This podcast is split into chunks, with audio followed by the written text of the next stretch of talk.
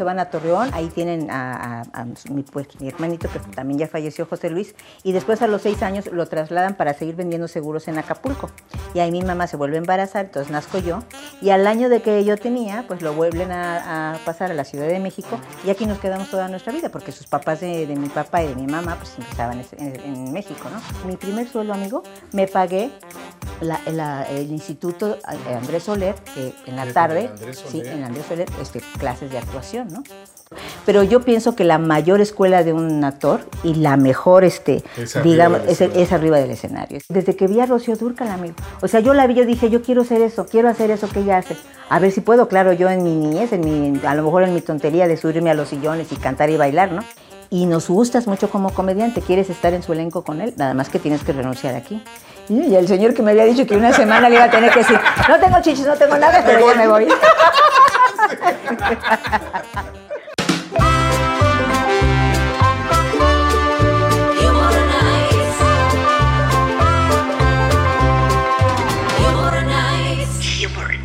Bienvenidos. Amigos, buenas noches. Una vez más, miércoles 9 de la noche, Humor Night.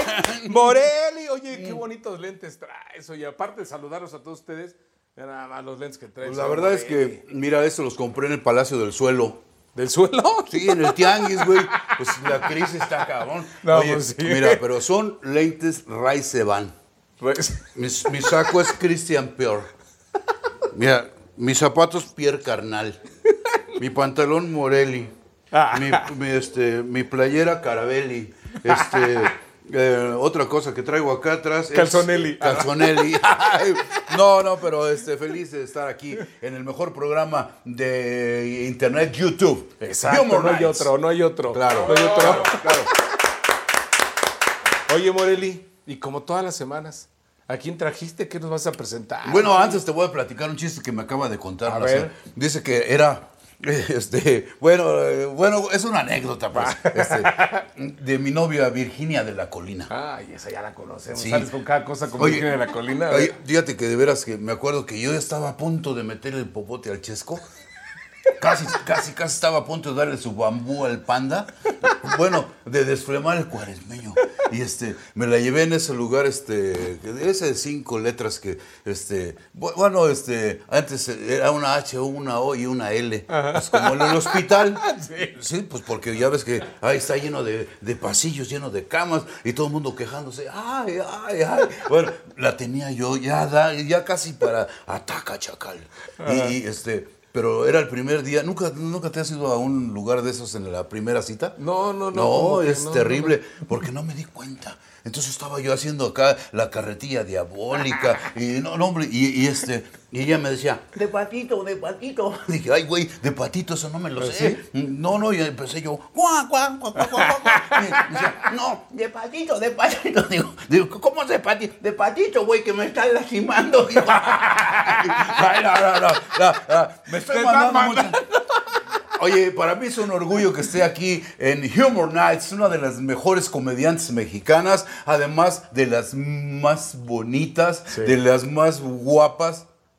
Con el mejor sentido del humor. Y la más buenota. Pero antes, este, eh, déjame decir que la tecnología ha llegado a Humor ah, Nights. Ah, sí, claro. Tenemos a Doña y a Ahora, para esta presentación tenemos a Carmela.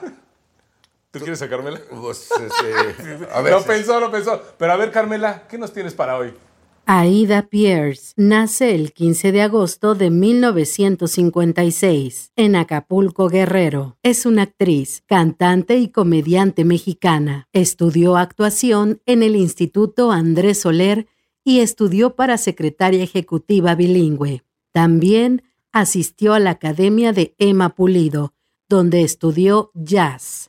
Comenzó su carrera en el teatro, apareciendo en las producciones mexicanas The Gospel, Peter Pan, Jesucristo Superestrella y Maine, entre otras obras.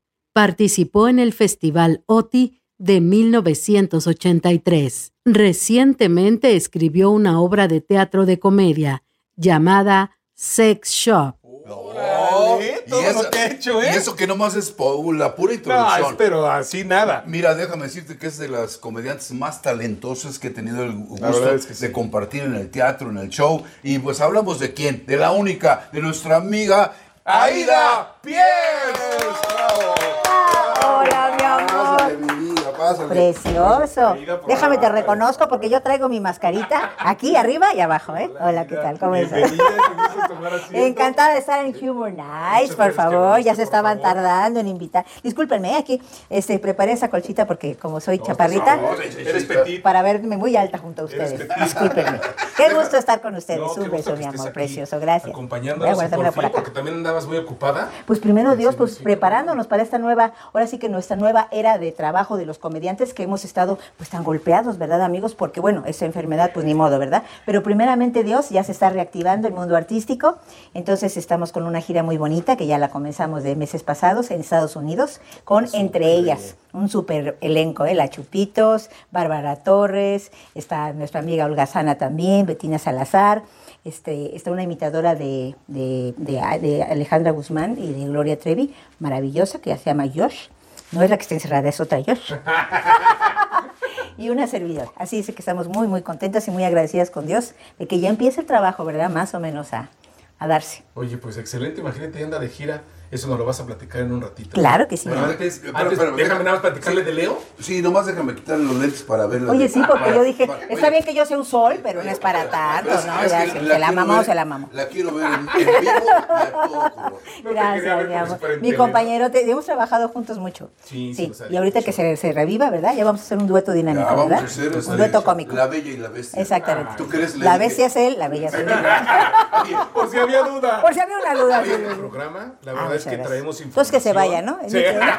Fuera, Moreli. Sí, Porque en cuanto diga yo un chiste, él va a querer decir Pero otro. déjame decirte que este eh, cuando tra- alternamos eh, Aida y yo, es cotizada, es Claro. cotizada. ella, Ah, ¿eh? sí, claro. Y pues la verdad, de las comediantes más guapas que, con las que Tarararara.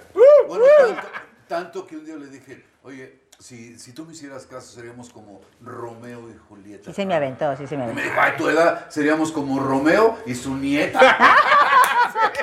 Ay, ay, ay. La verdad, sí, la verdad, ¿eh? sí, la verdad, sí, sí, sí. Pero sí se me aventó, sí se me aventó, la verdad. Coquetón, el Moreli, coquetón. Es ¿eh? coquetón. Yo siempre que se me avientan, siempre tengo una duda, ¿no? Sí, una duda y otra blandita porque así nací. Entonces, tardo en decidirme, pero al fin y al cabo, ¿verdad que sí? ¿Verdad que sí? Sí. Ah, qué bueno que estás con nosotros. La verdad es que este es tu programa. Gracias. Eh, tenemos, obvio, información de general de tu vida, pero, pero es como traer un libro de todo lo que has Ah, ya me dijo lo- vieja, ¿verdad? No, lo talentosa que Ah, muchas gracias, gracias. cosas que Ya, ya, sí, ya le cambio, ya le cambio. Pero, Mira, mira, mira, la verdad.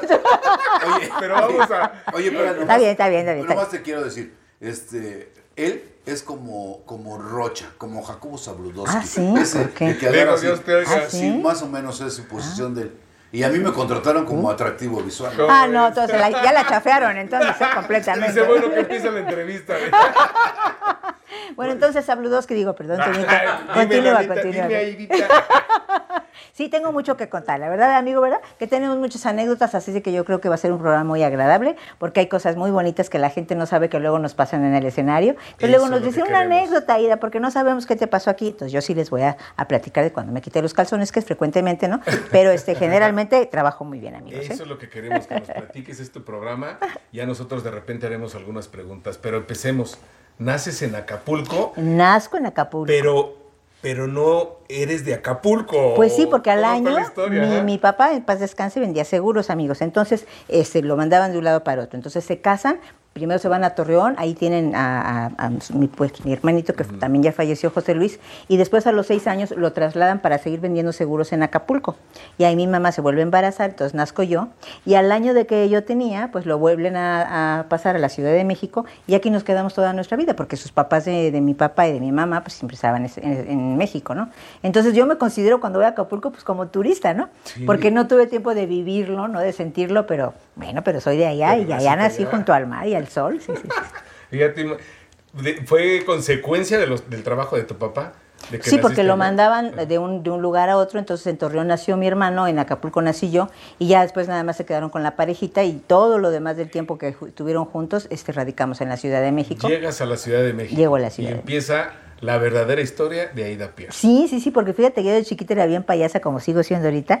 Entonces me subía a los sillones a cantar y a llamar la atención. Me gustaba ser el centro de la atención como toda niña, ¿no? Y cuando empecé yo a tener noción de lo que eran las películas musicales, pues mi ídolo, por ejemplo, Rocío Durcal, que no ha habido otra, amigo, No, no para que otra. salga una persona tan completa. Entonces yo veía sus películas y, y me aprendía las canciones y llegaba a la casa a cantar y a bailar y mi mamá siempre muy apoyadora mía, bájate, cállate, ¿qué estás haciendo ahí?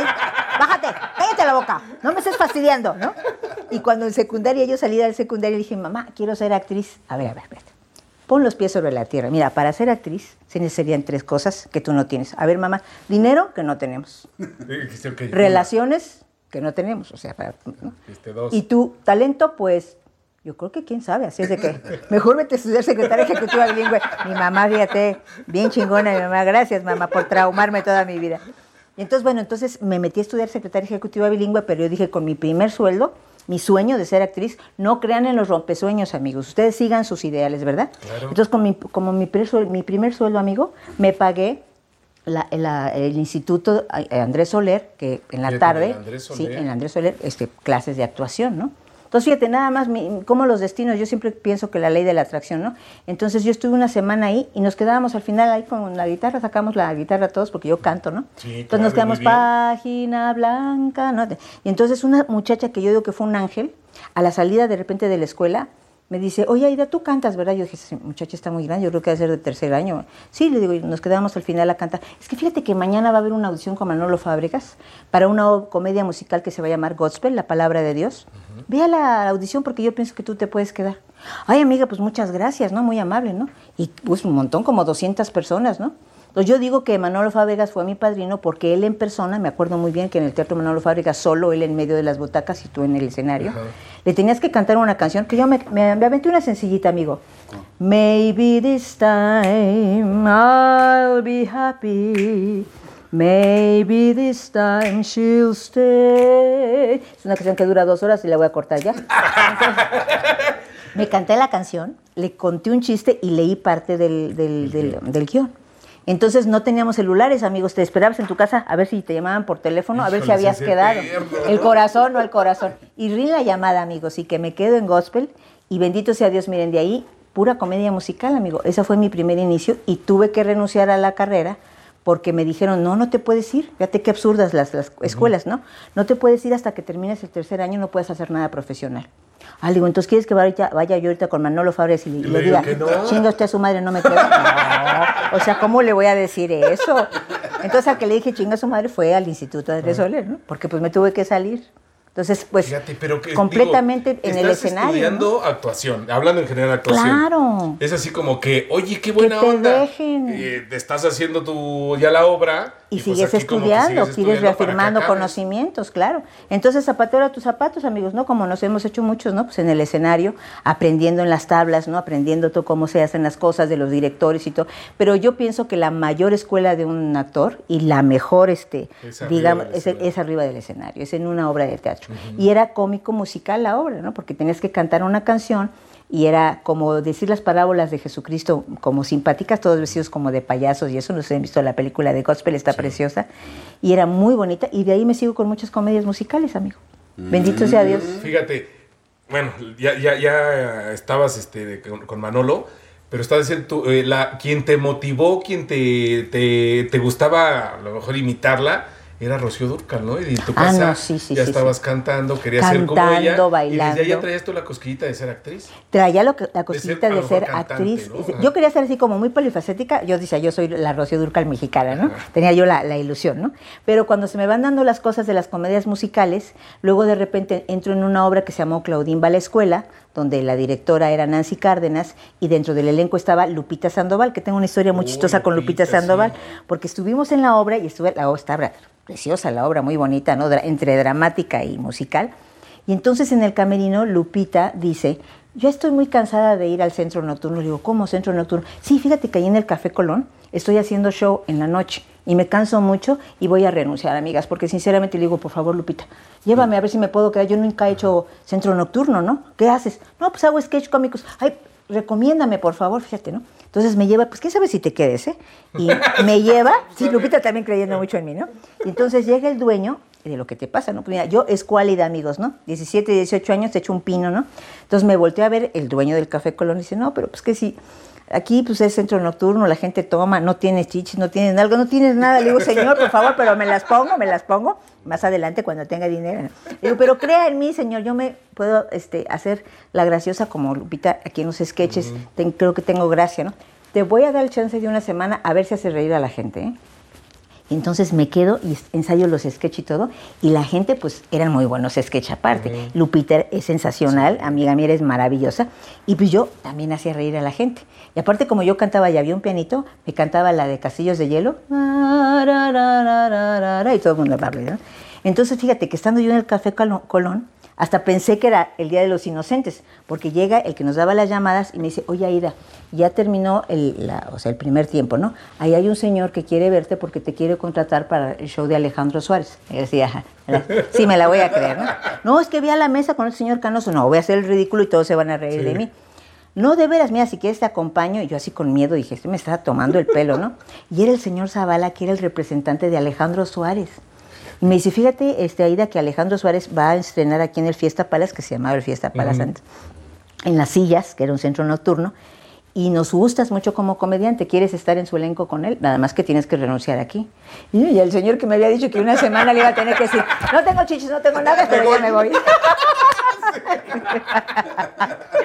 Entonces, fíjate, renuncio al Café Colón y me voy a trabajar a las sillas del Fiesta Palas con Alejandro Suárez. Tres años de temporada él cambiaba sus sketches cada año y aprendí mucho porque pues con él y también cantaba ahí, o sea, cantaba yo dos canciones mientras mis compañeros se cambiaban. Estaba Sergio de Facio. Oh, Sergio de Facio. Sergio de Facio y yo y el señor Alejandro Suárez hacíamos sketch con él y, y era fabuloso, era toda una escuela, ¿no? Entonces yo, eh, cuando de repente va Bob Logar, no sé si se acuerdan de él, un gran periodista, Sí. Bob Logar, me mandan una tarjetita y me dicen, soy el señor Bob Logar, después trae sus teléfonos, solamente te digo que a muy pocas comediantes las he visto porque hacíamos un sketch Alejandro Suárez y yo de, haz de cuenta, Superman viejito y la esposa de Superman viejita. Y era muy fuerte, era muy, muy fuerte, decíamos groserías y todo, pues así estaba el libreto, ¿no? Sí. Dice, qué manera tan bella de decir las palabras más, más, más fuertes del, del sketch. Eres una gran comediante, te auguro mucho éxito. Bob Logar. Y yo me quedé cuadrada porque todo el mundo, no, Bob Logar, me, empe- me empezaron a decir, es un gran periodista, que, que te diga eso, qué maravilla. Y mi, mi- mi corazón latió porque era la primera vez que alguien me llamaba comediante, amigo. Yo no sabía, yo estaba haciendo lo que me, lo que me decían que hiciera, ¿no? Pero yo decía, oye, me está diciendo el señor que soy, ¿sería yo una comediante? ¡Wow! ¿no? Entonces a mí se me abrieron los ojos porque dije, yo no conscientemente estaba buscando eso, pero creo que hay un destino, ¿no, amigo? Hay un destino que te marca y Diosito tiene como que tus caminos. Y me empezaron a llamar comediante. Y yo decía, Dios mío, ayúdame a poder seguir ser, ser- comediante, ¿no?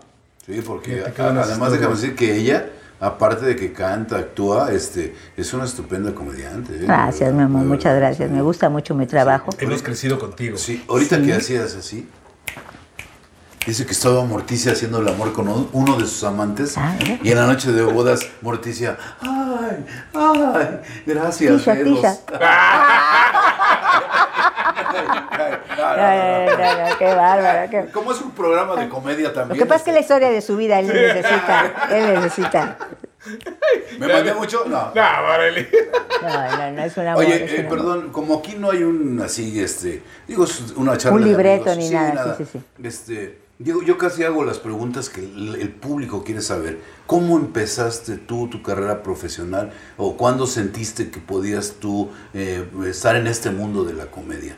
¿Cuándo? ¿Cuándo? Pues, o- pues yo, pues yo desde, desde que vi a Rocío Durcal, amigo. O sea, yo la vi, yo dije, yo quiero hacer eso, quiero hacer eso que ella hace. A ver si puedo, claro, yo en mi niñez, en mi, a lo mejor en mi tontería de subirme a los sillones y cantar y bailar, ¿no?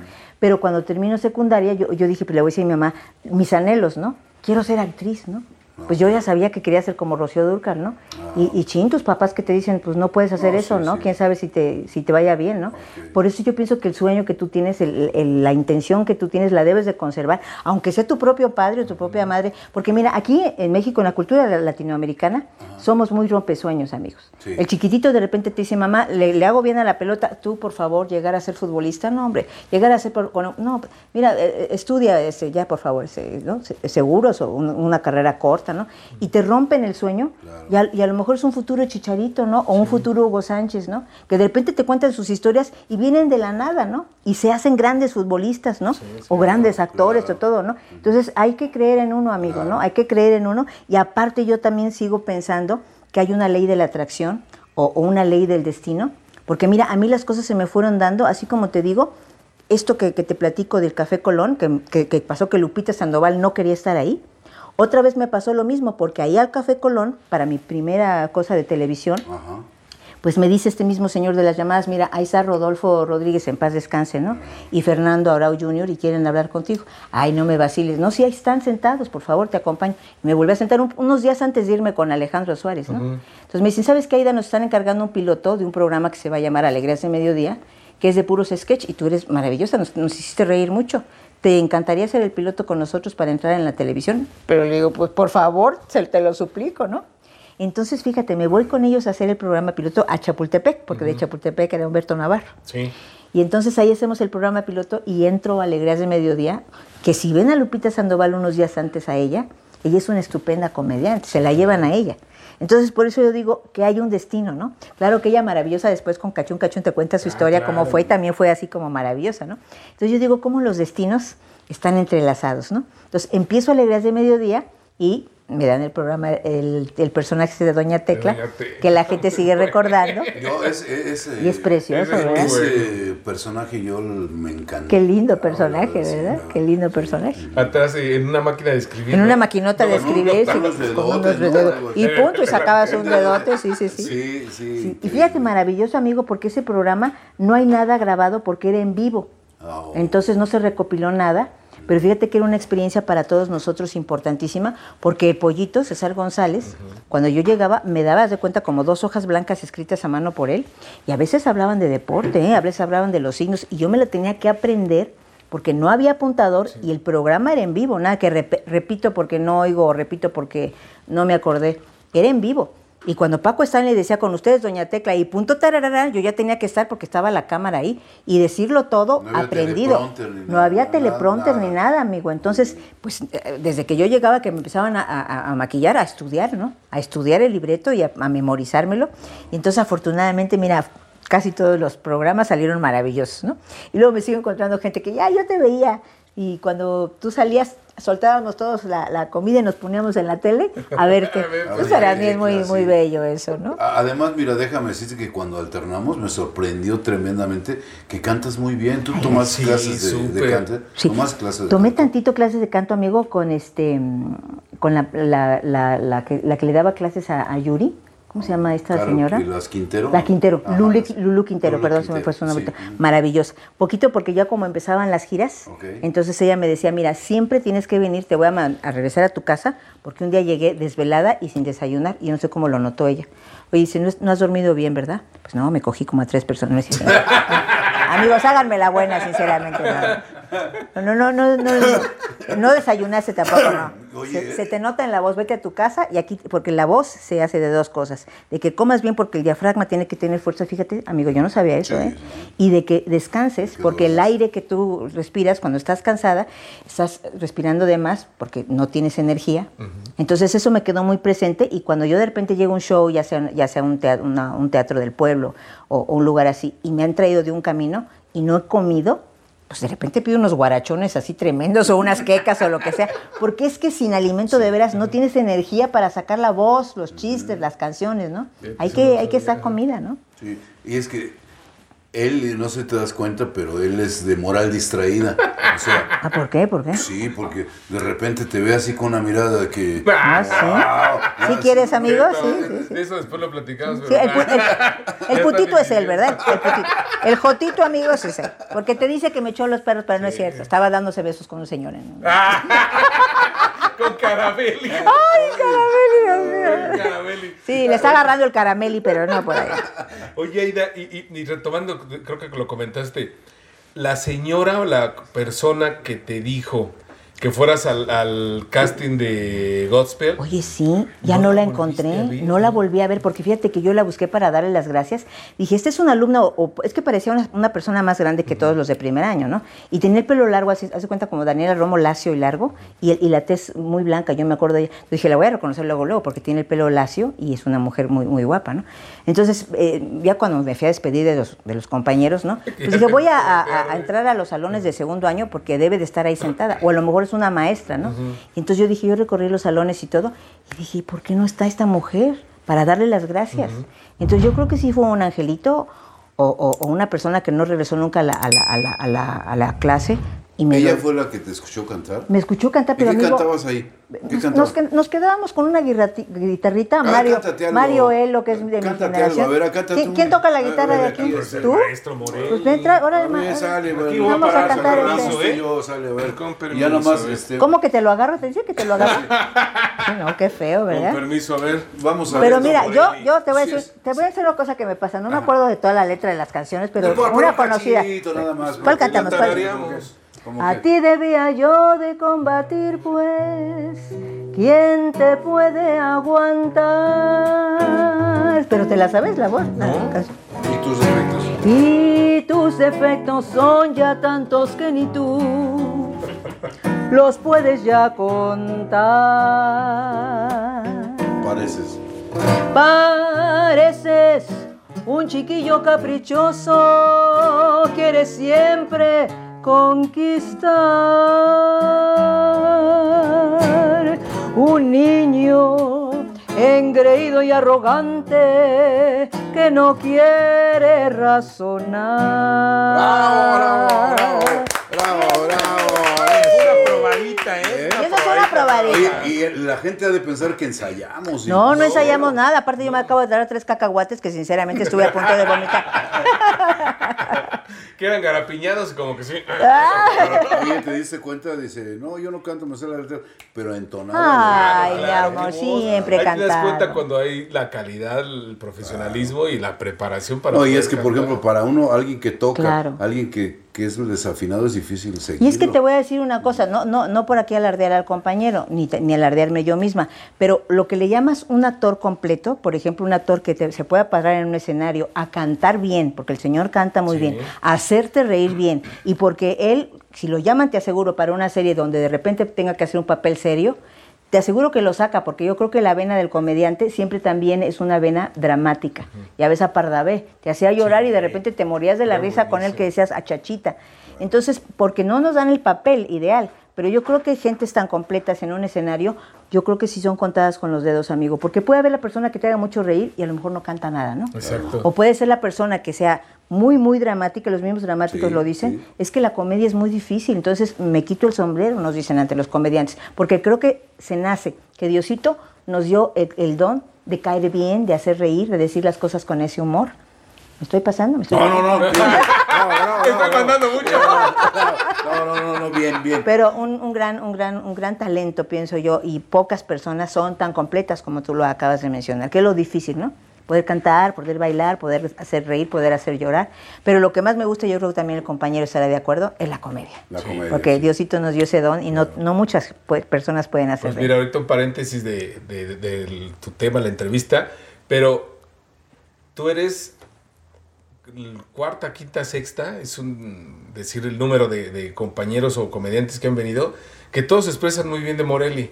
Y para mí, pues Lo que también pasa es que a mí me acaba, no, es que me acaba de dar 50 porque mil eso pesos te- antes de entrar. No, es una, no, hombre, no sabe. A mí porque me dio dinero, pero no hubiera yo dicho. Mira, es A ver cuándo me vas a dar Es, es que sabe- sabes qué sucede que ah, aparte de un artista ti- tiene mucha sensibilidad. Entonces, por ejemplo, nosotros eh, eh, esa vibra y eso lo, lo vemos, quién es envidioso, Sí, quién amigo. esto, quién lo otro. Entonces, este, cuando tú haces tu carrera sin pisar a nadie, Claro. se nota luego, luego, ¿no? Entonces, por ejemplo, yo en mi caso te quiero preguntar, porque el público quiere saber cuál fue el, el primer show que diste en Centro Nocturno, en una fiesta, donde debutaste como comediante. Ay, amigo, pues fue en Cuautla y fue maravilloso porque mira, yo quería que me impulsaran como comediante ya solita, ¿no?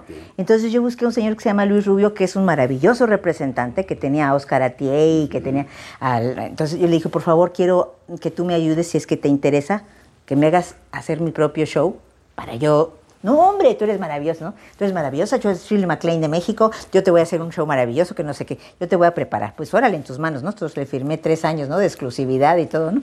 Y entonces me dijo, vamos a hacer un show donde tú estés haciendo monólogo, no, le digo, yo monólogo no puedo hacer, yo vengo de estar con Alejandro Suárez y hacemos sketch, por favor búscame dos personas, no, no, no. Tú vas a estar sola en un escenario, le digo, pero es que jamás lo he hecho, pues lo vas a hacer, sácale, ¿no? Y como cantas, se va a poner un grupo en vivo atrás, entonces, cantas, cantas, cantas, entre las canciones haces tus monólogos, vete buscando chistes de monjitas, de abuelitas, de lo que sea, para que hagas tus, tus libretos. ¿Cómo cuáles chistes? Es que mira, la gente quiere saber como cuáles chistes. Les voy a contar un chiste. Fíjense que de repente en una cantina, pues que, en caso inusitado, ¿no? Entra una monjita, pero una monjita de verdad, ¿no? Todos empiezan a cuchichear. ¿Tú qué dirías? Una monjita, una monjita. Oye, una monjita que sí. claro, sí, sí, sí, usted que me ve, ¿no? Es la monjita, ¿no? Y entonces llega a la, a la barra, me da un tequila, ¿no? Entonces, claro, el cantinero ¿Pero es usted una, monjita? Sí, soy una monjita, ¿y qué? ¿No vale mi dinero o qué? ¿Eh? ¿No vale mi dinero? Sí, sí, sí, sí, cómo no, sí, cómo no. Aquí está su tequila, ¿no? No, no, no. Se tomó como cinco tequilas la monjita, para no decirle ese cuento largo, ¿no? La monjita era como el frijol bayo, buena palpedo, ¿no? ella, mira. Chiquita, chiquita, chiquita, con su hábito y todo, pero mira, ¿no? Hasta que ya llegó un momento el cantinero intrigado, ¿no? Oiga, disculpa, ¿le puedo preguntar? A mí pregunta, se parecía Eugenio Vers. Pregúntame. Ya somos amigos, tú ya. Pregúntame, mano, pregúntame. ¿Me permites, no? Para ilustrarlo, ¿no? Oiga, ¿y por qué está usted tomando así? Te voy a platicar, porque ya, ya somos cuas, ya es mi compadre. Te voy a platicar, fíjate. Allá en donde yo vivo, que es un convento, a toda, no por nada, pero es a toda madre el convento, a toda madre, ¿no?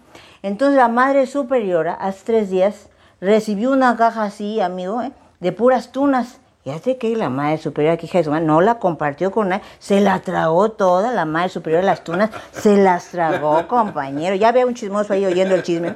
Se las tragó, Morillo, yo te he visto en la televisión, cabrón, ¿sí? Entonces, fíjate que yo, yo, yo voy a salvar a la madre superiora. Porque hace cuatro días, amigo, que no, mira, no caga, mano. Se tapó. No va al baño, se tapó, se tapó, pobrecita, no puede ir al baño. Está, mira, así, esfuerzo, esfuerzo, esfuerzo, y no le sale nada, nada, nada. Bueno, pero eso que, déjame acabar, te estoy platicando con calma. Entonces, fíjate que cuando a mí, cuando a mí la madre superiora me ve a llegar así, yo la voy a salvar. Pero ¿cómo es que la va a salvar? Yo la voy a salvar, porque fíjate que cuando la madre superior me ve así, se va a cagar.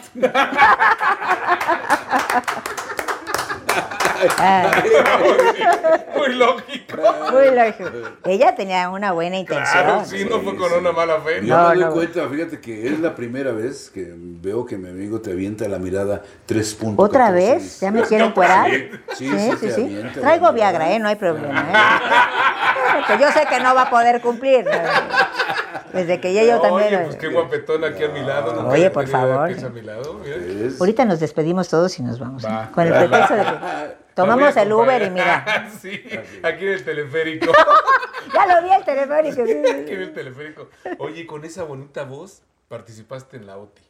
Él fue el que me llevó a la OTI, ese representante que te digo, Luis Rubio, que fue el primero que me dijo, ah, perdón, volviendo a la anécdota, disculpa mi amigo, que entonces yo me puse a, recabar, ¿verdad? Chistes de monjitas y chistes de viejita y chiseto. Entonces ponía mis sillitas y ponía los personajes y pues la orquesta en vivo atrás, cuatro compañeros, ¿no? Este, y entonces, fíjate que allá en Cuautla le digo, me dice, tienes que hacer 45 minutos, no eternos, le digo, eternos. No, no, no voy a poder. Sí, mira, e, este aquí, y había como 20 personas, muy poquitas personas, ¿no? Estaba anunciado en mi show, pues, a decir, ¿esta quién es, no? Me conocían más por Doña Tecla, les decía, me llamo Aida Pierce. No, tú eres Doña Tecla, Aida Pierce, nos ponen Aida Pierce, pues han dicho, ¿quién es, quién es? Bueno, 20 personas hay, parejitas, ¿no? Cuatro o cinco parejitas ahí. Entonces me dijo, mira, aquí al fondo está el camerino, entonces va a estar iluminado, todo está oscuro, ¿no? Más que el escenario. Cuando yo prenda y apague la luz varias veces, y ahí hice los 45 minutos. Se me hicieron eternos, amigo. Porque yo contando chistes y cantando tus ojos, quiero ver. Y yo mis ojos se iban, pero para la luz, ¿no? Y el otro, ya págale, prende la desgraciada, ¿no? Pero mira, cuando lo hizo así, así dije, oh, mi primer show ahí en Cuautla, amigo. Y ahorita ah, te puedo hacer hora y media, dos horas sola, porque sí bueno. ¿verdad, amigo? Sí, claro. Ya los chistes que uno tiene y todo, bendito sea Dios. Pero mira, le agradezco mucho al representante, porque yo estaba con la idea de hacer sketch. Y cuando tú estás con esa idea, a muchos compañeros que tienen la capacidad, por ejemplo, mira, yo soy muy amigo de, de Maribel, la pelangocha. Ah, Entonces le digo, amiga, lánzate con tu show. No, amiga, es que yo no puedo estar sola. Yo necesito sketch. Y para que yo tenga a los compañeros y ensaye, es que ya desenvuélvete sola, le digo. Acuérdate el stand-up, ya lo puedes hacer. Entonces ella tiene todavía el temor porque todos los años de su carrera ha estado en sketch. Entonces hay que atreverse. Te aseguro que sí puede, porque es una fregona la, la mujer. Es que- Y luego, Pero cuando te acostumbras, sapeando a la gente, ¿no? A sí, los- te sus- acostumbras ya al sketch, entonces te, Es que- es tu zona de confort, ¿verdad? Sí, ¿sabes qué es generacional? Sí. Porque, por ejemplo, este Sayas, Inclán, el Mimo, Sí, sí. todos son de, de cuadro. De, De actores. cuadro, de actores. Digo, sa- salvo Luis de Alba, ¿no? Sí, que puede hacer sí, lo que sea. sí. Pero este es esa generación. Sí, que se acostumbraron a hacer sketch. Entonces ahorita yo, por ejemplo, cuando me preguntan qué piensas de, de los estandoperos, pues para mí son maravillosos, ¿no? Porque ahí tienes un, un Franco, ¿no? Es que, Ah, que, llena, que llena, llena este, auditorios y todo. Y está con un vaso de agua el señor contando sus anécdotas de manera chistosa, ¿no? Nosotros somos más bien de hacer, de hacer chistes y de, y de ilustrarlos y de decirlos también como una historia, ¿no? Pero el stand-up también tiene su, su magia, ¿no? Porque son como anécdotas, es como decirte ahorita, mira, llegué, me tropecé, pero comen- comentártelo de forma simpática y que tú te rías con lo que de verdad a mí personalmente me acaba de pasar. Sí. Entonces tiene su magia y tiene su, su, su chiste, ¿no? Pero también lo que nosotros hacemos tiene su chiste, porque es otro, otro tipo de stand-up preparado con, con, con temáticas, ¿no? Con chistes de esto, chistes del otro, y hacemos todas unas historias, pero engarzadas con los chistes, ¿no? Que también es como contar anécdotas, Fíjate, ¿no? fíjate que es, es bonito eso que digas porque hay mucha gente que se quiere dedicar a la comedia. Sí, pero lo que hay que decir que el stand-up es hablar en primera persona. Exacto, siempre en Eso primera persona. Es Entonces, muy importante. En lugar que tú digas es que venía una viejita, tú dices no. mi abuelita. Mi Entonces, abuelita me hizo esto, mi abuelita me hizo en lo otro. primera persona. Exacto. Pero, por ejemplo, me pasó dices, esto. Franco Escamilla se avienta show, creo que más de una hora. Dos horas, Y a lo que tú comentas, eh, eh, los que se avientan 10 minutos en el escenario son los que a lo mejor no es tan sencillo poder armar. Es que mira, 45 Es que la comedia no- el no es sinónimo sencilla. de popularidad No no, es es sencillo. sinónimo de calidad. Sí. Porque un artista puede salir 10 minutos y dices, ay, Saúl Izazo, no sé qué. Sí. Pero a ver que haga un show en dos horas. Sí, no, está Exacto, eso ¿no? es lo difícil y sobre todo la comedia, ¿no? Yo me acuerdo de haber estado en una obra de teatro muy importante que se llamó este, Adorables Enemigas, con Marga López, que para mí también era, pellizquenme porque yo la veía en blanco y negro con Pedro Infante, ¿no? Cuando me dijeron te vas a subir un es- escenario con Marga López, vive todavía, Ay, ¿no? Yo, está viva, ¿no? Y Carmen Montejo también la admiraba mucho, pero Marga López pues era mi máximo, ¿no? Entonces cuando me dijeron vas a trabajar con ella, es que yo me moría de la, de la admiración. Entonces cuando íbamos a las giras y que nos metían a, a entrevistas a la radio, decían ellas, las dos decían, ¿eh? Miren, que hablan, que hablen Carlos Ignacio y Aida Pierce porque ellos son los comediantes y esta obra es una comedia. Ellos son aquí los masters de la obra. Nosotros estamos haciendo lo posible por llevar la historia, pero ellos son los que hacen reír. Y eso venido de palabras de Marga López y de Carmen Montejo, a mí me, me pone emocionada porque decía, porque nosotras estamos tratando de hacer reír, pero ellos lo hacen como en su casa. Es que la magia del comediante se nace con eso. Y entonces yo me empecé a percatar de lo difícil de veras que se cataloguen en todos los medios de lo que puede hacer un comediante, que no cualquier persona que voy a estudiar actuación, pero también puedo ser comediante, ¿no? No. A ver, a ver si puedes, porque a lo mejor te paras y con dos, tres chistes te se ríen, ¿no? Pero y la gracia y eso, se ya se nace con eso, ¿no? ¿Verdad, amigo? Sí, así es, así es. Oye, por ejemplo, él también, él es guachicolero de los chistes. Ah, sí. A ver la gasolina. No, ni le creas. No, ya Sí, me, la- sí, ya me roba robaste ahorita el de la mojita. Oye, Ya se está oye, diciendo de moja, mira que Oye, se roba, se roba los chistes. ¿Sí? El que hiciste de que la madre Ya, superiora, ya. él ya, Ya Ya, lo ya, ya lo agarró. Sí, sí, ya sí. sí. Ya se está cagando Sí, desde sí. ahorita para practicar. Ay. Sí, miren, yo sí me mira, cagué. mira, para que veas que es guachicolero, cuéntale un chiste. Ah, sí, sí. sí, sí, Mira, espérame. Sí, el bueno de los chistes y que cantes Morelli. Uno que te hayas robado de morir y para Sí, que le dé coraje por andar diciendo que eres guachicolero. Cuéntale lo que quieras. uno de borrachitos. Sí, borrachito, sí. Ahora estoy, estoy así pensando uno de borrachitos. Pero vea, pero vea. Oye, Lo bueno es que se Oye. puede editar, oye, pero vea, vela a ella, vela a ella, porque sí, para que le tenga validez. Para que te animes, para que te ¿Para que me animes. anime? No, ay, mira. Yo mientras que te, te me animas, callado. yo mientras que te animas te cuento otro de borrachitos, otro de, me borrachitos. No, amigos, pues que entra un caballo otra vez a la cantina. Todos que dirían, oye, un caballo, ¿no? Pero miren, paradito, muy bien vestido, ¿no? Con su frac y toda la cosa, ¿no? Entra, y buenas noches, todos, oye, un caballo, ¿no? Buenas noches, todos, oye. Entonces se acerca a la cantina, ¡un tequila! Digo, "Oh, pero usted es un caballo. ¿Qué? Igual que la monjita, ¿no? ¿Qué? Traigo mi dinero, yo soy un caballo, ¿qué? No puedo comprar otro. Sí, sí, sí, como no, que es el tequila, ¿no? Pues se acaba dos tequilas, amigo. Y él dice, ¿cuánto es? Y todos diciendo, ahí está. Mira, el caballo ya va a pagar, ya va a pagar la cuenta. ¿no? Son 2.500. ¡Ay, hijo de toda tu... ¡Hasta luego! Y se voltea, ya se va, ¿no? Entonces el cantinero dice, un momento, señor caballo. Y se voltea, ¿no? ¿Qué quiere? Es que nunca había venido a esta cantina un caballo. ¡Ni volveré! ¡Ni volveré con estos hinches precios! Oye, Oye, ya me quiero acordar bien de gastar. Oye, ya sabes, ya sabes cómo. Oye, oye, ya, ya sabes cómo se mientan la madre de los caballos. A ver, ¿cómo? ¡Venga tu madre! Oye, vas, cuéntame el chiste. no, ya te agarré en calor, Ahora, mira. chaval, dale, dale, dale. Va, vas, el tuyo, Que cuente otro ahí y me acuerdo de otro, otro. otro, Es que me quise acordar y la estoy oyendo. Bueno. Oye, pues resulta que fíjate que un señor que ha cometido muchos pecados, ¿no? Entonces va a la iglesia y se quiere confesar y dice el padre, por favor, ¿qué? ¿no tienes internet? ¿Eh? ¿No tienes Twitter? ¿No tienes este TikTok? Sí, padre, pero no, ya no, ya la confesión ya no se usa aquí. Modernízate, por favor, pero padre, no, sí, ya. Mira, me contaste un montón de pecados, no tengo tiempo, ¿eh? Entonces te voy a decir ya cómo te absuelves de tus pecados. Pero ¿cómo? Mira, ahorita tú sales. La primera viejita que tú te encuentres, regálale, por favor, 200 pesos. Ya con eso se quitan todos mis pecados, ya, pues tan fácil. Sí, hombre, ¿qué te voy a estar yo escuchando? ¿La absolución? No, no, no. Ya, 500, 200, 200 pesos a la primera viejita. Ah, perfecto, ¿no? Entonces sale el señor, feliz, ¿no? Poniendo ojo, ¿no? A ver quién, ¿no? Y pasé yo, ay, no, no sean así, por favor, ¿no? No, pasó una viejita de verdad. Voy por el mandado, vamos a comprar, ¿no? Señora, por favor, ¿qué quieres? ¿Qué quieres? Estoy muy apurada, voy por mi mandado. Perdón, perdón, señora, pero permítame que le regale yo 200 pesos. Oye, pero, ¿a mí por qué me das 200 pesos, hijo? Ah, no, bueno, pues porque me dijo el padre. Ah, el padre porque es cliente, pero yo cobro 800. Bravo, bravo. Ah, Eh, Pues sigan o sea, contando ustedes ah, lo que cante. ah, cuenta. De Loti. No, cántate, digo, cuéntate. Uh, hasta que cante. Pues sí, también vas a cantar. Él te quiere poner Sí, a trabajar. poner a- Cuenta un chiste. a Mira, A lo mejor, mira, te metemos de comediante Mira, con nosotros me tres. la carrera, pero quiero que tú seas mi garbanzo de libra. O sea, tú ya lo viste que, que cuenta bien los Sí, chistes. sí, ya se lo está vi. haciendo, se, Se está está haciendo tío. No, Es que Él lo- todavía me avisa, oye, unos chistes. Es que Ah, lo no, intimidas, no, lo no, intimidas. de tu repertorio. De tu Échate uno que sea, sale. Aunque se échate un pedo, pero échate Es lo uno. que iba a decir. Pues de perdido me echo un pedo ya, ¿no? Échate uno, sale, vas, vas. Vale, sale. Mira, y lo, lo peor es que todavía me quedo así pensando. Con el cuento. Y al rato así pasa. Y al rato dices, ay, no cuéntate uno. el que A ver, sea. aunque sea uno de internet, hombre, sácate de de ahí. Vamos a sacar uno de aquí. A ver, cuéntate, yo te, te lo juro que te voy a contar uno. Pero no te lo no, ve- no te voy a poner atención para acordarme cuál. No te lo ves a sacar sin avisarnos porque tenemos que verlo, ¿eh? ¿Verdad? Morelli. Ya, Cuenta- uno, cuéntate uno. Este, oye, el Ah, decir Morelli. Este. el cuate que llega a su...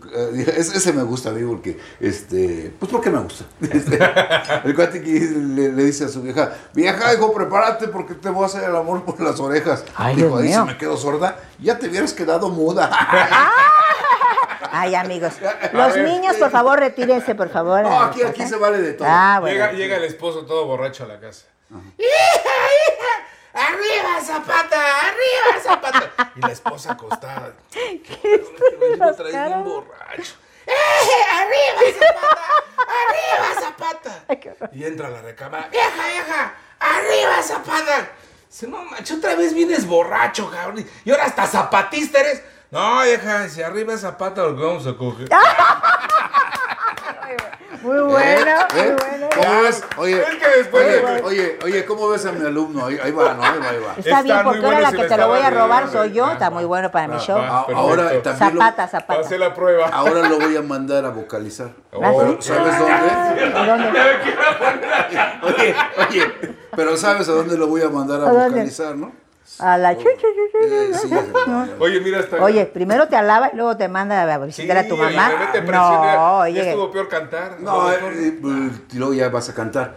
Este, y luego a ver si con la entrevista. Sí, con tú sígueme preguntando. con lo ¿no? de la OTI. Tú no le hagas caso. Estábamos con lo de la OTI. Ah, sí, en la OTI. Entonces, ¿sabes qué? Este señor, como me, pues ya me veía cantar en los shows, de repente me dice, por eso te digo la ley del secreto, amigos, yo, sinceramente, ¿quién va a pensar que un comediante comediante así normal, esté en el OTI. En el OTI están los cantantes, ¿no? Que tienen su trayectoria, su disco, ¿no? Entonces yo dije, yo nunca voy a estar en la OTI, pero yo me puedo soñar en la OTI, ¿no? Entonces, amigo, mira, yo me, me, proyect- me proyectaba, ¿eh? Decía, yo me voy a poner, a ver, entonces aquí estoy, atrás todo mi orquestón gigante, todos de blanco, para, pa, para, pa, pa, pa, y yo empiezo a cantar en el Teatro de la Ciudad, pero mira, uno que otra vez me soñaba yo y me vibraba el corazón, ¿no? ¿Cómo se llaman? ¿Los hermanos qué? Los, los hermanos Zavala. Zavala. Ajá. Zavala. Y entonces este cuate de repente me dice, oye, Aida, ¿qué te parecería de participar en la OTI?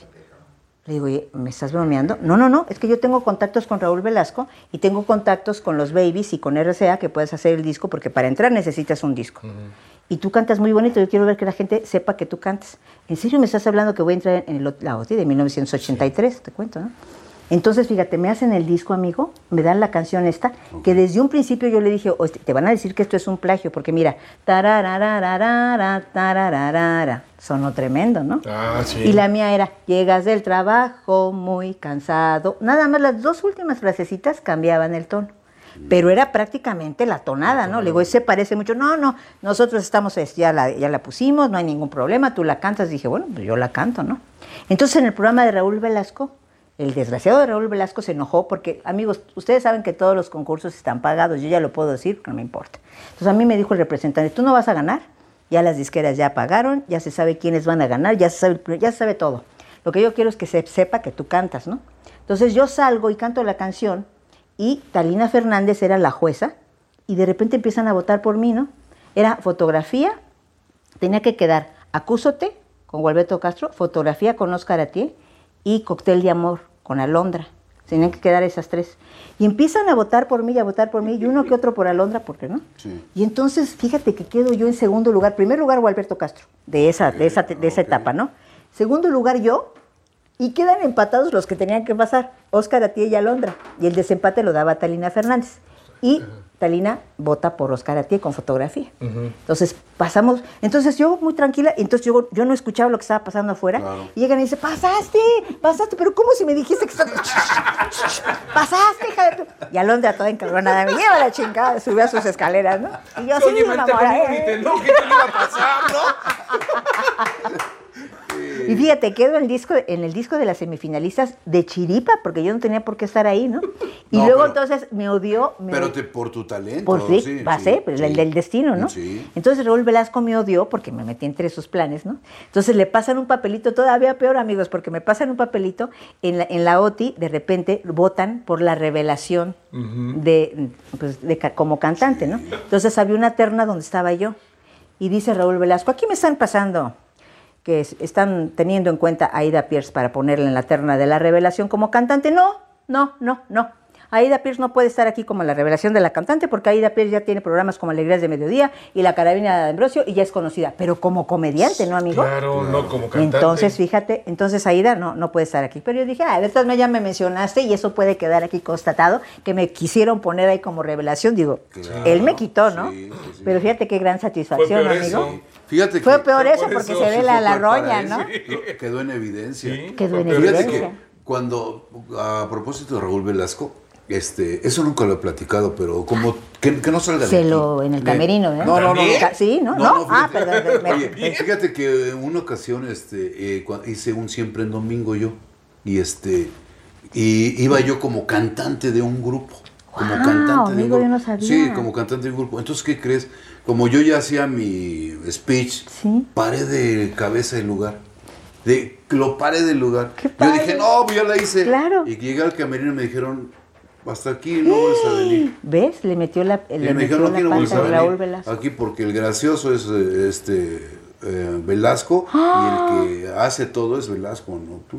La envidia, Y ¿cómo hasta lo corrió yo? Nunca más volver. Volviste a pararte en siempre. Ahora fíjate que hay videos hablando de él, de cua- a cuánta gente le metió Oh, la pata y a Ah, cuánta claro, gente sí, le hizo quitar su carrera, a cuánta gente los denigró en, en el programa. Sí, sí, sí. Y bueno, pues ahora sí que ahí están las evidencias. Sí, ¿no? yo paré de lugar el, el foro. Qué no, hombre, la gente cantando. Yo dije, no, pues ya la hice yo. Todo- Ya me había Al los contrario, fíjate qué tonto, porque si está viendo una persona con ese talento que a la gente la está haciendo reír y que aparte canta y es polifacético, yo le decía 20 a dos Claro. tres programas más, Sí, amigo. no, me, me dijeron, no, no, no, este, aquí el chistoso es eh, la India María y, y Raúl Velasco.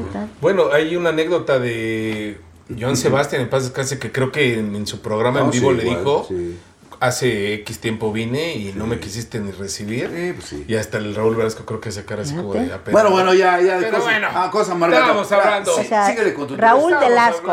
Dejemos de hablar de la... Estábamos hablando de la OTI. Y Ah, sí, y ¿qué entonces haces? fíjate Ah, que me, invitan a dos programas porque pues ya los que pasaban tenían invitación al programa de Raúl Velasco, ¿no? Entonces hago dos programas con él, con bailarines atrás y todo. Pero oye, ese representante ya cantas aquí, cantas allá, cantas allá, vas a hacer un segundo, un segundo OTI en el, en el 84, ya tenemos su canción. ¿Se acuerdan de un, de un cantautor que era José Roberto? Sí, Sí. Ya no lo volví a, a ver ese señor, quién sabe dónde se metió. La canción era de él para el OTI 84, ya era una canción romántica para mí, ya era una canción más en serio, porque el representante estaba terco con que ya lo de la comediante, que él quería que ya, pues sí, ¿no? Hazte cuenta, cantante ya Yuri, ¿no?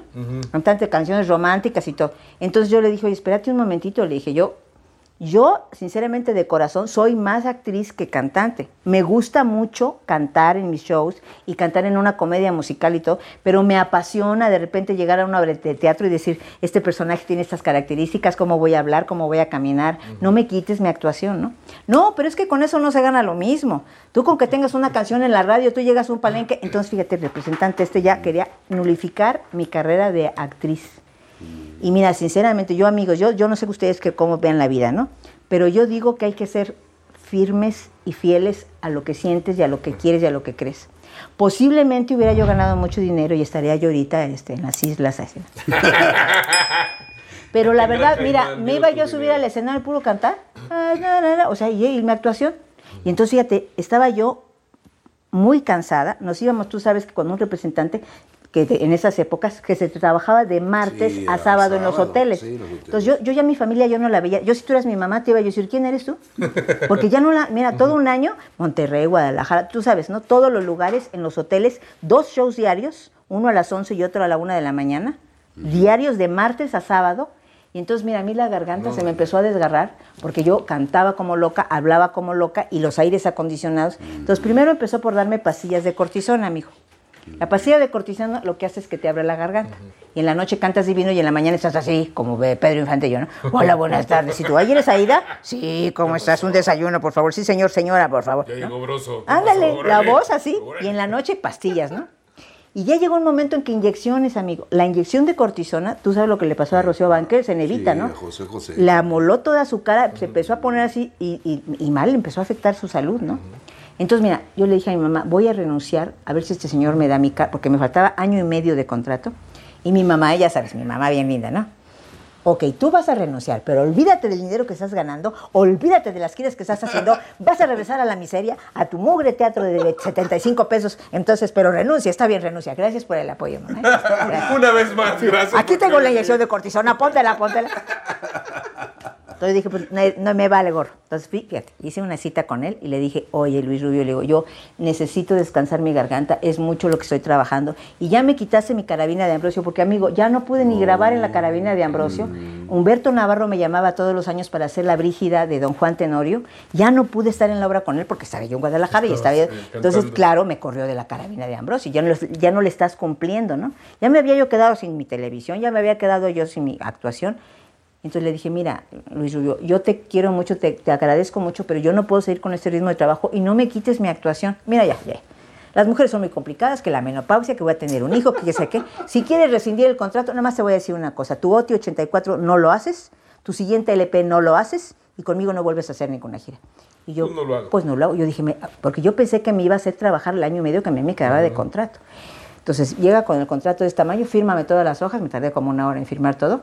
Y miren amigos, la verdad salí como la novicia rebelde.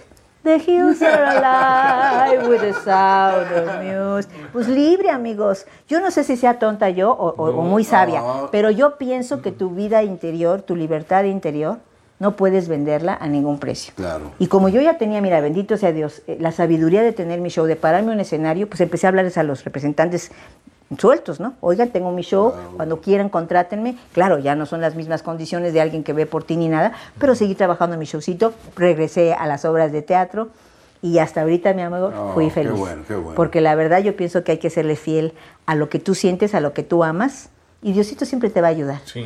En cambio, esas personas que ni ven a sus hijos ni nada por estar tomando aviones, por estar grabando discos, Sí, por de, no, de no. plano hacerse millonarios, de repente vuelves a traer la vista y dices, oye, Y ya me perdí de, a lo mejor de mi de familia, de tus todo. hijos. Sí. Oye, oye, Sí, este. ¿y a- algún galán que te haya querido retirar del negocio?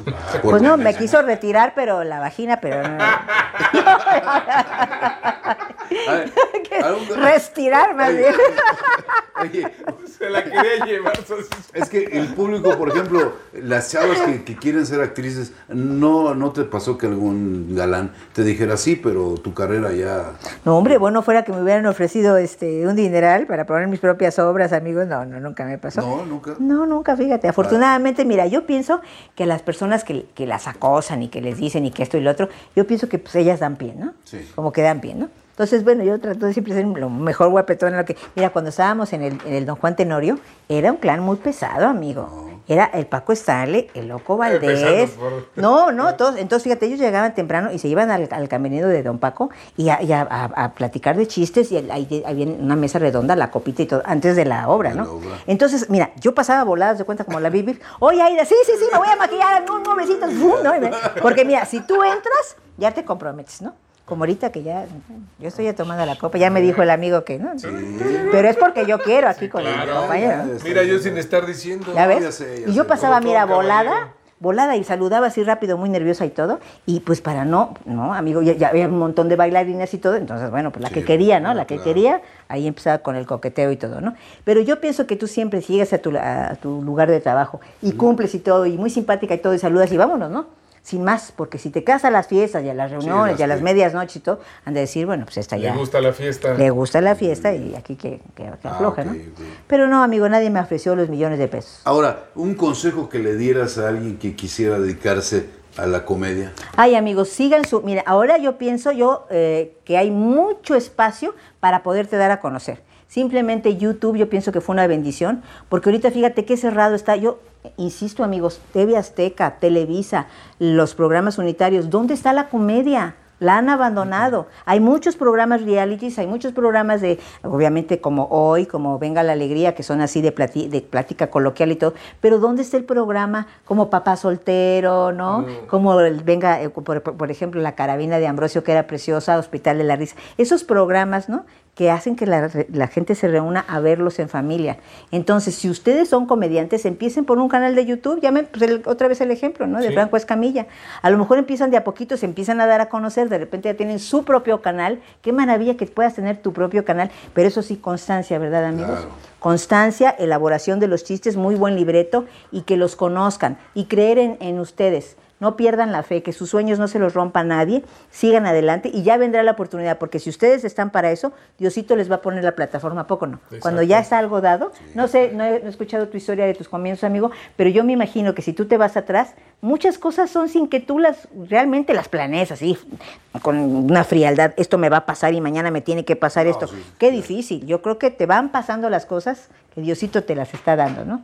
Sí. Te, va- te las va dando, ¿verdad? Bueno, amigo? es que tú no sabes, pero por ejemplo a mí Humor Nights nunca me ha entre- entrevistado porque, porque mi representante, oye, mi representante cobra muy caro. ¿Quién es tu representante? Inmediatamente me voy a quejar. Bueno, al rato te lo presento. barbaridad. Porque él cobra Humor. Nights, ¿qué están esperando para que cuente en su vida? euros. No, no, ¿Cuánto no, no, cobra en no, no. euros? Entonces, pues Necesitamos escuchar la vida de Morelli, por favor. Oye, Se este, otra cosa que la gente quiere, quiere saber, este, ¿qué es lo que más disfrutas de tu carrera? Eh, el género. La comedia, la comedia, 100%. Y sobre todo el teatro musical. La- el teatro musical, por ejemplo, yo cuando tuve la oportunidad de estar con Silvia Pinal en Maine, era un personajazo, amigo, porque era la nana que le encargaban al niño que en ese entonces era Cristian Castro, que estaba Uy, chiquitito, que feliz. canta, el- ajá, cantaba preciosísimo y tenía que llegar muy seria, muy estirada y, y sorprenderse de todo lo que estaba haciendo la tía May, porque hacía fiestas hasta la noche y todo, ¿no? Y ya después le dice la tía May, te me vas a Tijuana, ¿no? Y la pintan y le quitan todo y le ponen una peluca pelirroja y sale toda, ¿verdad? Y se va a Tijuana y entonces ella canta una canción al principio de la obra que se llama Abre la ventana, vamos a vivir, ¿no? Y entonces yo llegaba embarazada de Tijuana. Entonces me decía Silvia Pinal, ¿pero qué te pasó, Petunia, señora? Abrí la ventana. y la gente va. Bravo, bien, Oye, bien, y esa Era un personajazo, ahí, era un personajazo. que nos regales esa canción. Eh, Es que le gustan los Esa- cachitos. eh, sí, cachito, cachito, cachito mío, pedazo de cielo que Dios le dio. Chiquito, chiquito, lo Pero tiene el niño. ¿no? Oye, dice, oye, ¿la quieres un cachito o la quieres toda? Y yo te voy a cantar. Al rato me consta, válgame Dios. ¡Ay! Bravo, bravo. Oye, Ya ves este. sin contar chistes. Oye, Ay, sí. oye, y este, ¿alguna vez has fracasado este con un show, con una presentación? Fíjate que ¿Alguna sí, vez? fíjate que sí. A mí me ha pasado de repente que salgo, una vez me pasó que yo, este, fíjate, me llaman afortunadamente. ¿Te acuerdas del Estelaris ahí Sí, en el Fiesta no, Palace? sí, bueno, sí. ahí eh, llegó Juan Verdaguer, gran comediante uruguayo. Yo trabajaba en. Ahí está. Pues la- lo llamaron con su show espectacular y ese que te digo que tenía el representante me dice, ¿sabes qué? Ya hablé con Juan Verdaguer. No, tú le vas a abrir el show 15 minutos de tu espectáculo, Aida Pierce y Juan Verdaguer, ¿no? Perfecto, ¿no? Entonces, mira, yo abrí el espectáculo, hacía dos que tres chistes con él, preparados, escritos por él, y luego lo hacía él. ¿Se acuerdan? No sé, a lo mejor no se acuerdan porque tenía unos ojotes así, de, como de sapo, pelón, y muy serio, muy serio, y la gente, pero mira, como loca muerta de la risa, ¿no? Todos los shows maravillosos se reían conmigo, se reían con él barbaridades. De repente, amigo, llegó un show donde yo salí, mira la gente tomando de espaldas a mí, pasaba el mesero platicando, nadie se reía y entonces yo me empecé a poner nerviosa, decía más rápido los chistes, me trabé, dije no, no, no, no le estoy gustando a nadie, todos platicando el murmullo, entonces dije Dios mío, fracasé, fracasé. Mis 15 minutos yo me sentí devastada, dije Dios mío, no los pude atraer, no les pude, todos platicando, los meseros, las copas, hace cuenta que no había nadie en el sí, escenario, sí, sí. bueno. Entonces me meto y había unas cortinitas. Yo dije, yo tengo que ver la maestría de este señor porque él ahorita los va a meter. Juan Verdaguer, el gran señor. A él lo vienen a ver, no a mí. Bueno, entonces yo así, pues mira, una hora de show, lo mismo, amigo. Pero "Ah, nadie ¿cómo le hacía yo?" caso, qué horror y todo. A uno hasta de espaldas a él. Y yo dije, a ver el señor, mira el señor, como si estuviera en una película, el señor calmado, siguió diciendo sus chistes, sus ojos y todo. De repente un, un aplauso por ahí aislado, se acabó el show, nadie le aplaudió, se metió. Yo dije, no, yo le tengo que preguntar, porque ¿cómo? No, yo estoy nerviosísima, yo me estoy muriendo de la pena, yo quiero llorar. Le digo, señor Verdaguer, le digo, ¿me, me permite una pregunta? Dime, mijita, dime, dime. ¿Qué hace usted cuando el público está así, renuente a, a- a- a reírse, a aplaudirle, no? Mira, mijita, tienes que tener en cuenta en tu vida una cosa, siempre. El 50% del éxito de tu show lo pones tú y el otro 50% está a cargo del público.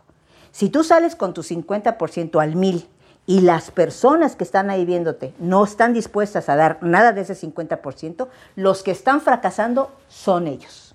Fíjate que yo nunca, nunca, lo, nunca lo había pensado así, porque yo dije, yo tengo la responsabilidad, ellos ya pagaron un dinero, ellos ya tienen que atenderte, entonces mira, tú tranquila, tú sigue como en una película, tú cumple con tu tiempo que tienes que cumplir, dices tus chistes como los tienes que decir, tratas de estar lo más cordial, pero tú métete tranquila, mijita, porque tú estás dando tu 50% al 100 y los que están fracasando en prestarte atención, en disfrutar del espectáculo, son ellos, no los puedes obligar a que... Entonces fíjate que yo no había percibido esa idea. ese está bien hasta pagado. Entonces salía más tranquila yo, salía yo más tranquila y más relajada, claro, siempre haciendo lo posible por, por- porque, porque te hagan caso, ¿no? Pero en un momento dado de que no funcionan las cosas, es que ya probaste mil veces que tu show sí funciona. Entonces, ¿qué pasa? También el público tiene que tener la intención, ¿me entiendes? De estar contigo. Oye, porque hay gentes que te contratan, mira, a mí me contrataron una vez, amigos, para una, este, que no puedo decir, una, cer- una cervecera, ¿no? Entonces, de las 12 de la mañana les estaban dando cerveza gratis a los No, empleados. pues, ya quiero y show. gente, exacto, no, me ya era como a las 3 de la tarde. Yo llegaba como a las 3, 4 de la tarde. Entonces, mira, ya había unos que estaban en la mesa así, mira, como él, pero dentro de unas horas, así. Como relojero. Y como él, así todo guacareado, eh, así, así. Entonces yo dije, bueno, no importa. le- Entonces yo dije, pero me tengo que acoplar, tengo que pensar que ya todos están, pero puros hombres, amigo. Y bien, entonces le dije a mis bailarines, miren, nos vamos a ir con puras canciones y puras mentadas de madre, así, amigo. Porque si yo salía, porque fíjense que en la ciudad, y a empezar a contar el chiste, uh, servillete hasta, ¿no? A lo mejor hasta cervezazos, ¿no? Se puede prestar porque ya están, mira, pipiringuis. Entonces, desde que pasé, "Eh, tú eres joto, pues, empecé a, em- empecé, a, empecé a ponerme al nivel, no porque sea un nivel bajo, amigo, sino porque la gente ya estaba tomada y tienes que acoplarte para que lo poquito que tú hagas sea para ese tipo de espectáculo. ¿Verdad que te adecuas, amigo? así es, así es. Entonces, mira, jajaja, las risas, porque pues, los- les estaba yo dando de lo suyo, ¿no? Y un poquito, pa, pa, pa, pa, porque ya están tomados. Que si yo me voy muy sutil con, cuando yo fui a tal parte, a contarles el chiste así normal, Sí, sí. No me iban a No, prestar no, atención, no, amigo. es. Entonces, miren, lo Eso poquito que yo, yo hice, lo logré y luego, luego me retiré y dije, bueno, ya me pagaron, no estuvo bien planeado el show, hubiera yo hecho el show antes de que empezaran a tomar, etcétera. Pero eso ya es la, la logística de los que te contratan, evento, ¿me entiendes? sí. Exactamente. Además, este, ¿qué, qué experiencias con que, qué tamaño de comediante te dio ese consejo, no? Claro, La qué tamaño de No, comediante, sí, amigo. Y entonces yo ya salí más relajada porque dije, yo me voy a sentir bien de estar dando lo que pueda, el 100%. Si yo siento que no hay una repercusión lógica, yo no me voy a salir fra- fracasada Claro. a, a llorar, ay, qué, qué fracaso, mi show no, no funcionó, no. Porque yo ya sé que sí funciona. Pero también la gente y también la logística del lugar. Porque, amiga, mi- mira, amigo, muchas veces te contratan para, por ejemplo, una boda y te dicen, vas a la hora de la comida. En un salón, por ejemplo. Y yo les digo, no me pongan a la hora de la comida porque las servilletas, oye, me faltó, caliéntame la sopa. La gente está, distra- está comiendo. Entonces le digo, no va, no va a ser el mismo, el mismo efecto, ¿eh? No me van a estar prestando atención. No, así está, señora. le digo, por favor, ponme ya la hora del cafecito para que ya estén más, más, más atentos a mi show. Sí. Yo lo puedo dar a la hora que tú quieras, pero no, no va a funcionar igual. Y mira, hay unos que terquean Sí. y ya tienes que decir, yo se los advertí, porque estás oyendo las copas y estás oyendo las, la, la- la sopa y me faltan una servilleta, ¿no? Sí. ¿A la gente? sí, es cierto. ¿No, amigo? Sí, así Entonces, es. cuando te ponen al final de la comida, ah, que a todo dar, ¿verdad? Ya estoy oyendo, ya estoy oyendo al, al- al- al comediante, ¿no? Ya la gente está contigo. Es difícil porque hay distractores, ¿no? Y que, que en un teatro, por ejemplo, ¿no? La gente está sentada para verte, ¿no? Una, una- una feria del pueblo, la gente está paradita, Sí, que casi no se mueve, disfrutándote, ¿no? El palenque yo me imagino que ha de ser también difícil. Yo no he Es hecho como nunca andas palenque. como, sí, yo he hecho palenques, pero andas como perro en periférico, porque estás en medio, andas como, como todos lados, ¿no? Ya pero lo creo. pues como dices, tú das tu tu, Tu mejor- 100%, tu 100 claro. y ya lo demás. Oye, este, en Humor Nights eh, o te han entrevistado en muchos lados, pero alguna algo que te hubiera gustado que te que te preguntaran en una entrevista y nadie te ha preguntado. Ay, mira, mira, yo tengo una anécdota muy simpática con este Carmen Montejo. Ah. Porque yo digo que esa es la humildad de una persona. Amigos, hay que comprender que nosotros nos hemos vuelto, pero muy materialistas y todo lo queremos así. Y ahora los actores y las actrices de hoy, si no estás en un nido de rosas, no hacen nada. Entonces, imagínense, Carmen Montejo, con setenta y pico años de edad, nos llevan a trabajar a un lugar que es un cine. Entonces, amigo, en los cines, los baños están pues, al principio, donde venden las palomitas, Sí, ¿no? la entrada. Entonces nosotros estábamos dando al final, al final estaba el escenario, donde estaba obviamente la pantalla, y ahí estaba el escenario y ahí nos subíamos y todo. Entonces la señora Montejo, pues que, que dice que tenía que ir al baño muchas veces, yo dije, Dios mío, ahorita va a poner el grito en el cielo. ¿Cómo no hay un baño? Yo aquí no doy función. Cualquiera lo podría decir, Sí, ¿no? sí, Una claro. señorona. Entonces tú la oyes, compañerito, compañerito, entonces llamó uno de los tramoyas, mira, yo tengo que hacer pipí. Entonces aquí no hay baños. Consígueme, por favor, una bandejita o una cubetita para que yo haga. No, yo dije no.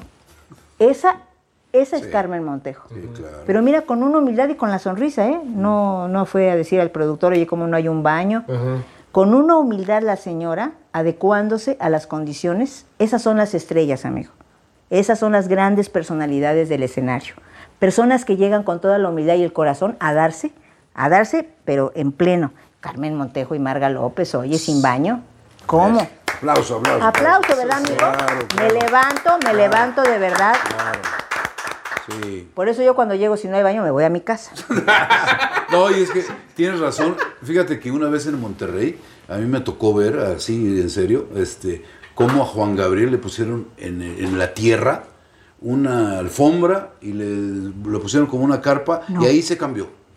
Entonces, después de ver ahí a Juan Gabriel Juan hacer eso, o sea, ves a un chavo, no digo nombres para no quemar a, a los este ¿Compañeros? a los compañeros. ¿Uno que acaba de entrar? O sea, y que, no, pues, o sea, que- o sea, o sea, es que si no hay un jacuzzi, pues yo no puedo estar Ay, ahí, ¿no? pues, O por sea, favor, o entonces, sea. Así es. Qué gacho. Pero esa, esa anécdota es muy bonita y Son- son anécdotas y las- bonitas. Los artistas de, de veras. Este, síguele con tu entrevista, ¿qué más? Ah, ¿Cómo sigue. nació Doña Tecla? Porque fue un mega personaje. Ay, doña Tecla. Mega personaje. Pues fíjate que el pollito César González, el pollo, era lo- el que nos ponía los chistes en Alegrías de Mediodía. Entonces, era un programa en vivo, todos nos íbamos a la esquina después del, del- del chiste, nos empezábamos a cambiar, cantaba alguien y luego otra vez estaba la toma en un restaurante y hacíamos el chiste. Entonces, de repente nos llama Humberto Navarro y nos dice, voy a hacer un programa especial para ustedes porque son un hit, para Chóforo, eh, Charlie Valentino, Socorro Bonilla y Aida Pierce. Nada más los cuatro que se va a llamar La Matraca. Entonces se salen de Alegrías de Mediodía y empieza con ese programa que van a hacer para ustedes, ¿no? Entonces digo, ay, qué padre, vamos a hacer un programa especial, ¿no? Entonces me dice el pollito, se van a ir tus otros tres compañeros, pero yo quiero que tú te quedes con un personaje especial que estoy ideando para ti, que va a ser una especie de como persona locutora, como una persona que da las noticias, vas a hablar de los signos zodiacales, vas a hablar de todo y te vas a llamar Doña Tecla. Wow, le digo, pues perfecto. Más que hacer en vivo, ¿eh? Como minuto y medio hablando. Sí, no, yo le entro, yo le entro, no. Y a ver, vamos a buscar sus características y todo. Y a él se le ocurre el personaje y lo empieza a crear. Y me quedo yo solita. Claro, en, otra, en otros horarios grababa yo la matraca con mis compañeros y me quedo con el personaje de Doña Tecla, que pegó muchísimo y que bueno, yo digo, wow, me, me- a mí me causaba, fíjate, me causaba mucha risa porque yo iba por la calle, Doña Tecla, ay, pero si la vemos todas las tardes. Sí, señora, me llamo Aida Pierce, Doña Tecla. Pero fue muy bonito y la Ah, gente lo sigue recordando. Fíjate que hasta ahorita caigo porque él no te quita la vista así. ¿Por Doña Tecla? Por Doña Y, Tecla. pu- y punto, Sí, y punto. por- sí. Bueno, ah, mira, además, este, como eres un artista fuera de serie aquí en Humor Nights, tenemos un regalo que él te va a hacer ¿Ah, eh, sí? el favor de decir. Nuestro ¿Un anillo de diamantes? Ese es al rato, cuando Al rato, yo. cuando, para cuando le dé yo el anillo. El anillo. Ah, ok.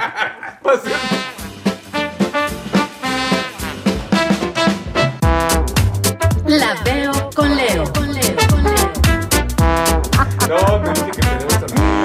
de No me digas que ya me lo hizo. Nuestro caricaturista de Humor Nights, ¡Ay, Leo. qué pa... Mira nada más. Ay, mira nada Los dos, los dos, los dos.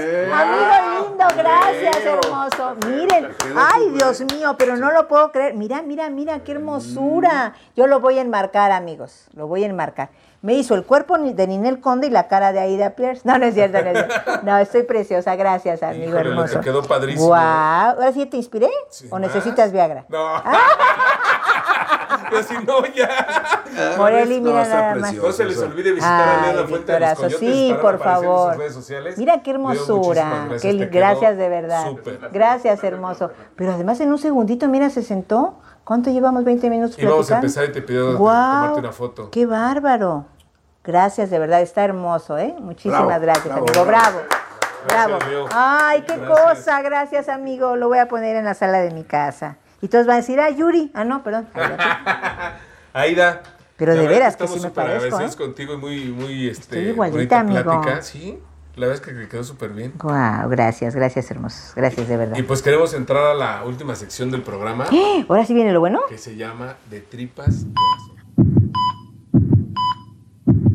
De tripas corazón. Voy a llorar, voy a llorar. ¿Qué me vas a preguntar? Son tres preguntas que les hacemos a todos nuestros invitados. Y ellos ya nos comparten sus experiencias, sus vivencias. Sí. Yo te hago la primera y la segunda y Moreli te hace la tercera. La primera pregunta. Sabemos que tienes momentos maravillosos y felices en tu vida. Uno que nos quieras compartir de los más felices. De los más felices, pues la llegada de mi hijo. Yo estaba muy, muy preocupada. Estaba yo en la obra de Silvia Pinal y tuve que renunciar a mi obra maravillosa con ese gran personaje, porque yo ya llevaba dos años, amigo, tratándome de embarazar y no podía yo. Íbamos mi esposo y yo a los doctores y hacíamos lo que podíamos y pues yo dije, pues yo, Diosito, ayúdame por favor. Entonces, cuando yo supe que estaba embarazada, que estaba en la plena temporada, tres casi meses de, de éxito en- con Maine, con Silvia Pinal, tuve que ir a su caminero a decirle, señora, yo me voy. ¿Pero por qué, Aida? No, no pues porque estoy embarazada. Pero es que yo he tenido a todos mis hijos en el escenario, te vamos a cuidar, no te va a pasar nada. No, no, es que señora, yo no me lo voy a perdonar. Tengo dos años intentando tener a mi bebé y si yo me caigo de las escaleras porque yo bailaba amigo y brincaba pues una comedia musical. Este, pero es que aquí, ahí está mi historia con Lupita Sandoval. ¿A quién vamos a poner? Es una nana inglesa que cante, que tenga comicidad. ¿A quién vamos a poner? Le digo, Lupita Sandoval. No, porque es morenita y un poco gordita. Le digo, señora, señora Pinal, cuando Lupita abra la boca y empiece a cantar y empiece a hablar, a la gente se le va a olvidar si está la, la obra en Inglaterra. La- la es una gran, gran comediante.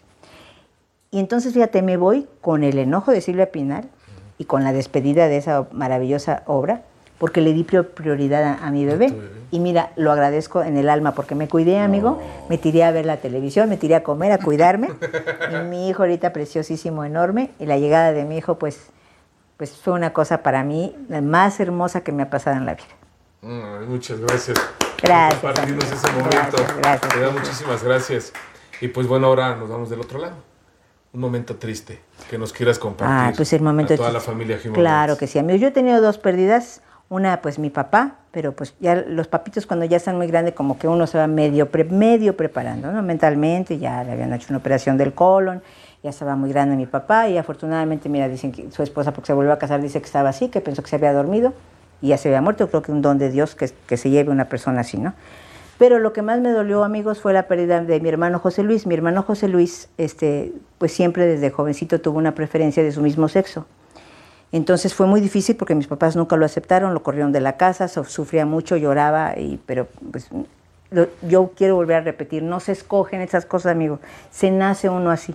Uno, él trató de cambiar y no pudo, se nace así, entonces por favor respeten a la persona, si tiene esa misma preferencia de su mismo sexo, respeten a las personas. Entonces él sufrió mucho y desgraciadamente empezaba a llegar el rum rum del SIDA en ese momento. Entonces ya anteriormente le había llegado conmigo porque ya yo era como su mamá, ya le habían corrido de la casa, mis papás no le hablaban. Entonces, "Ma- güera, me siento mal de esto, güera, me siento mal del otro, vamos a llevarte al médico, que serán amibas, pero ¿por qué estás tan delgado? ¿Pero qué te pasa? Bueno, entonces estaba quedando en mi casa cuando vemos las noticias de lo que estaba ocurriendo en Estados Unidos del SIDA, amigos. Entonces yo con mucha tristeza le dije, José Luis, vamos a tenerte que llevar a hacer el examen. Y bueno, pues fuimos a hacer el examen y entonces estaba infectado de SIDA. Y en cinco días, amigos, en el eh, hospital de nutrición, se nos fue mi hermano. Entonces así me da mucha tristeza porque no te da ni chance de luchar por la vida de una persona. Era una enfermedad como esto que nos está pasando, ¿no? Que no conocíamos, que se llevaba a la gente y que no sabías ni por dónde. Yo de repente dije, me voy a morir porque como él vivía conmigo, pues las tazas y los vasos, y yo decía, a lo mejor ya tomé, como no sabíamos, amigo. Sí, desconocíamos. Yo, yo dije, sí. a ver, Diosito, a ver si no me voy yo también, ¿no? No sabíamos. Entonces fue muy triste porque no podíamos impedirlo y entonces por eso hay que cuidarnos mucho, amigos. Afortunadamente ahorita es una enfermedad controlable.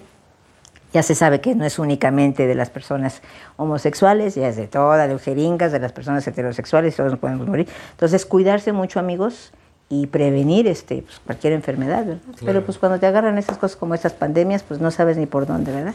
Entonces fue una de las cosas más tristes, amigo, que me pude haber pasado, pero yo sé que está con nosotros y sé que siempre nos está cuidando. Pues un saludote al cielo, hermano José Luis. Bueno, antes que nada, yo déjame decirte que admiro mucho tu trabajo. Igualmente, Admiro tu, a Doña Tecla, que Sí, siempre, y yo la veía en la tele también. Sí. Y, este, y a mí me tocó una pregunta algo difícil. Este, por ejemplo, si hoy fuera tu último día en este mundo, si colgaras los tenis, como Sí, decimos los sí, comediantes, este, ¿eh? Y te recibiera Diosito, ¿qué, qué le dirías? Ah, yo le diría gracias, Diosito. Gracias por esta vida tan hermosa. Gracias por los altibajos inclusive que he tenido porque me han hecho aprender. Gracias porque he podido darme cuenta de que cada segundo es muy valioso y pues estar en tu presencia pues a mí me llena de amor y este pues gracias por esta vida que me diste y pues dame otra, ¿no? Oye, muchísimas gracias, la verdad. Gracias, mira, gracias a vamos a despedirnos si nos levantamos. Ah, sí. Por Yo voy a agarrar mi ese porque se me salió, ¿eh? Sí, sí, sí. Uh, aquí me lo pongo. Pero hace hace para allá, súper, para allá, hace para allá. Cada vez Sí, se acerca la más. sana distancia, la Oye, sana sí. distancia. No, super mega programa. La verdad es que eres sensacional. Tienes Gracias, un amigo, gracias. Mega currículum impresionante. Y antes de irnos, despedirnos de toda la producción. Emilio, Leo, Fide, eh, Uva, ¿quién nos faltó? Ara, mi amigo Morelli. Ahí está, ahí está. Gracias, ahí hermoso, gracias, verdad, hermoso, es gracias, un Toñito. placer Igualmente. estado aquí con todos nosotros. Igualmente. Si quieres despedirte, decir algo más. Gracias amigos, pues que les, los amo, cuídense mucho por favor, esto continúa un poquito con la sana distancia, a bailar y todo, pero cuidándose mucho y muchas gracias por este tiempo que me permitieron estar entre todos ustedes. Morelli, Y como lo hemos prometido de ir, este, tra- traer puro, puro comediante, puros artistas de a de veras, eh, Humor Nights lo cumple cada etapa. Cada semana Cada y semana. todos los miércoles a las 9 de la noche. Muchas gracias. y Esto fue Humor Night.